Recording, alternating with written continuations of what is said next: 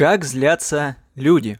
Вопрос простой. Они повышают голос, ярко жестикулируют, переходят на личности, хмурят брови, кровь приливает к лицу, из-за чего их щеки краснеют. Спрошу еще раз. Как злятся люди? Ответ простой. Тяжело вздыхают, смотрят на вас с неодобрительным видом и тихим голосом говорят «Выкини мусор». И все-таки, как злятся люди? Уходят в свою комнату с каменным лицом и там начинают бить подушки или слушать громко музыку. Вот так злятся люди. Можно придумать еще множество вариантов поведения в момент злости. Эмоция остается, но поведение меняется. И сегодня мы обсудим, почему наша эмоция проявляется в окружающий мир именно в таком поведении – чем отличается конструктивное поведение от деструктивного? Почему важно принять ответственность за свои эмоции и за свое поведение? А главное, как это все скажется на вашей жизни? Привет, меня зовут Артем, я практикующий психотерапевт. В этом подкасте мы говорим о психике человека. Почему каждый человек проявляет эмоцию по-своему? Во-первых, культурные особенности. В Японии перечить старшему в иерархии нельзя. Так большинство людей воспитано. Но у рядового сотрудника может быть фото начальника. Зачем? Если человека разозлит этот начальник, он должен молчать и никак не показывать злость. Но вот когда он останется один, фото вешается на стену, берутся дротики, и вся накопившаяся злость вырывается наружу. Небольшая форма компенсации и выплеска напряжения – причем руководители знают об этом сами и поощряют этот ритуал. Лучше распечатанное фото, чем настоящее лицо. Таким образом, достигается два важных эффекта. Во-первых, эмоция выходит наружу. Во-вторых, отношения между сотрудниками сохраняются в работоспособном состоянии. Если в нашей культуре кто-то сделает подобный ритуал, как минимум его не поймут – как максимум навесят ярлык психически нездорового человека. Хотя согласитесь, до чего должны довести человека, чтобы он начал кидать дротики в фото своего начальника? Такую же разницу можно проследить и в других эмоциях. Например, радость. Если в Америке принято смеяться ярко и открыто, то в Германии нужно смеяться сдержанно – Вторая причина, почему люди проявляют эмоции по-разному, конечно, близкий пример. Именно у близких родственников в детстве мы забираем приемы совладания со стрессом, проявлением злости или выражением заботы. Для одних проявлением любви будет служить регулярная фраза «я тебя люблю», а для других фразы не важны, главное дело. В одних семьях ребенка обучают проявлять злость, а в других на злость стоит запрет. К чему это может привести? Конечно, к колоссальному напряжению внутри человека. Если в первой семье ребенку создают условия для выражения злости, то во второй злость просто запирается. Отличная, на мой взгляд, метафора со стаканом. Если наливать в стакан воды, не останавливаясь, рано или поздно вода выльется на стол. Поэтому иногда стоит из этого стакана пить. Если постоянно испытывать злость, рано или поздно она проявит себя. Поэтому стоит использовать злость по назначению. Но что это значит? Как эмоцию можно использовать по назначению? Здесь нужно различать деструктивное и конструктивное выражение эмоций. Деструктивное выражение – это поведение, не способствующее снятию внутреннего напряжения или нарушающее взаимоотношения между людьми – если вы злитесь, но никак не проявляете злость, это деструктивное выражение эмоций. Если вы злитесь и проявляете злость, но при этом разрушаете взаимоотношения с другим человеком, это также деструктивное выражение эмоций. Поэтому важно находить возможность не только выражать свою эмоцию, но и не разрушать отношения с другим человеком. Исходя из всего вышесказанного, может возникнуть такая мысль. Я не виноват, что во время злости грублю людям. В моей культуре так принято. И кстати, мой отец всегда на меня кричал, когда злился. Поэтому я так проявляю свою злость. И вы имеете полное право так думать и продолжать вести себя так же. Но попробуйте вернуться в состояние того маленького ребенка, на которого кричит взрослый мужик. Что вы чувствуете в этот момент? Наверное, радость и воодушевление. Вряд ли. Скорее всего, был страх. Причем именно страх, а не опасение. Это значит, что ваша психика уже тогда функционировала с ошибками. Возможно, вы подросли и страх ушел и трансформировался в злость. Теперь, когда отец кричит на вас, вы кричите в ответ. Тоже имеете право, но все та же история. Ваша психика функционирует все равно с ошибками. И из ситуации, скорее всего, вы не делаете никакого вывода, так как вы полностью поглощены эмоцией.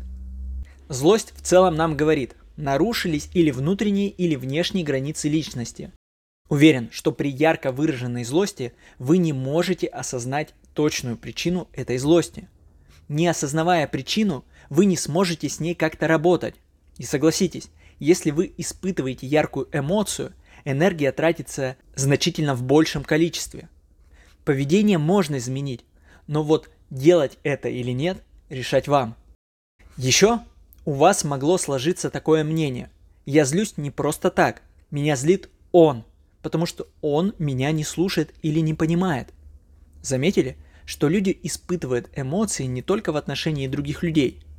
Если бутылка не открывается, мы можем начать злиться на бутылку, на неодушевленный предмет, который никак не нарушал наши личные границы. Поможет ли эта злость открыть бутылку? Возможно. Продуктивнее ли было бы не злиться на бутылку, а просто придумать, как ее открыть? Ну, не знаю но знаю точно, что сэкономленную энергию вы могли бы потратить, например, на радость. Ситуацию с бутылкой также можно перенести и на взаимоотношения с человеком. Правда, человек немножко сложнее. Предположим, дорогой вам человек унижает вас. Есть множество разных путей, что с этим делать. Рассмотрим три. Первый. Злиться в ответ, тратить энергию и никак не решать ситуацию обмениваться оскорблениями. Второй путь – принять его оскорбление и тем самым пошатнуть собственную самооценку, сделать ответственным за свое самочувствие другого человека. Третий путь – я не обижаюсь, я делаю выводы. Только важно делать конструктивные выводы, с которыми можно работать. Сказав «да он просто козел», с этим ничего нельзя будет сделать. Поэтому в первую очередь нужно понять, что вы чувствуете. Затем понять, почему вы это чувствуете. Если я знаю, что я умный, а другой человек говорит, что я глупый, будь он самый близкий, вы не начнете на него злиться. Вы четко даете себе оценку и знаете свои сильные, а главное слабые стороны. Поэтому, если человек говорит, что вы глупый, и вы вправду так считаете, вы тоже не будете злиться. Не всем же быть профессорами. Зато я заботливый и верный. Поэтому важно изучать себя. Если вы знаете себя лучше других, как в общем-то и должно быть, никто не сможет вторгнуться в ваши личные границы. Следовательно, испытывать злость вы не будете. Я не устаю это повторять. Мы не роботы. Мы никогда не сможем убрать злость из всех наших жизненных ситуаций. Иногда будут задеты ваши физические границы – Конечно, вы также можете злиться, когда сильно устали. Но согласитесь, лучше, когда вы злитесь по весомому поводу, а не по пустякам. Пустяков в жизни много, и если на все на них обращать внимание, здоровья не хватит. Поэтому, если вы хотите понять, насколько конструктивно ваше выражение эмоций, дайте ответ на два вопроса. Получается ли у меня проявлять эту эмоцию полностью? и портятся ли мои отношения с людьми, когда я проявляю эту эмоцию. Если выяснится, что эмоция деструктивна, тогда смело заходите на сайт artem72.rf, там в разделе «Тесты», шестой пункт, я выписал большинство эмоций или чувств, которые проявляет человек. Там есть название эмоции, что она говорит нам и как верно сформулировать вывод по этой эмоции. Например, Отвращение, в скобках неприязнь. Сигнал об опасности, перенасыщении чем-либо или кем-либо. И формулировка «как понять, что говорит нам эта эмоция». Мне неприятно, что он постоянно говорит. Кому неприятно? Мне. Я беру ответственность за свои чувства. Почему мне неприятно? Потому что у меня есть перенасыщение человеком или некоторым явлением. Ну, в данном случае разговор. Какой из этого можно сделать вывод? Немного сократить время провождения с этим человеком и проверить результат. Стал ли он мне менее неприятен? Если нет, повторить упражнение с первого пункта. Точно ли вы испытываете неприязнь? Может быть это какое-то другое чувство? Или, если это действительно неприязнь, видимо, не его разговоры вызывают это чувство, а нечто другое. Важный момент. Пока мы не меняем поведение, мы только пытаемся его понять. Менять поведение мы начнем чуть позже, пока мы собираем всю возможную информацию. Поэтому, если после этого упражнения вы не заметили весомых изменений, не переживайте. Это значит лишь то, что проблема лежит чуть поглубже, но мы обязательно ее найдем. Однако, многим людям это упражнение все-таки помогает уменьшить их эмоциональную реакцию. Хотя бы на бал. Была злость на 10, а стала на 9. А главное, упражнение помогает понять, как конструктивно проявлять эмоцию через поведение. А сегодня мы обсудили, почему человек ведет себя определенным образом, что такое конструктивное и деструктивное проявление эмоций, и приняли ответственность за свои эмоции и чувства. И как всегда, здесь есть одно маленькое «но». Но что заставляет нас испытывать именно эту эмоцию, а не любую другую? Что является спусковым крючком? Почему мы не можем остановиться – снова и снова обвиняя себя за разные ошибки в жизни. Мысли. О том, как наши мысли влияют на наши эмоции, мы поговорим в следующий раз. А на сегодня у меня все. Спасибо за прослушивание. Пока!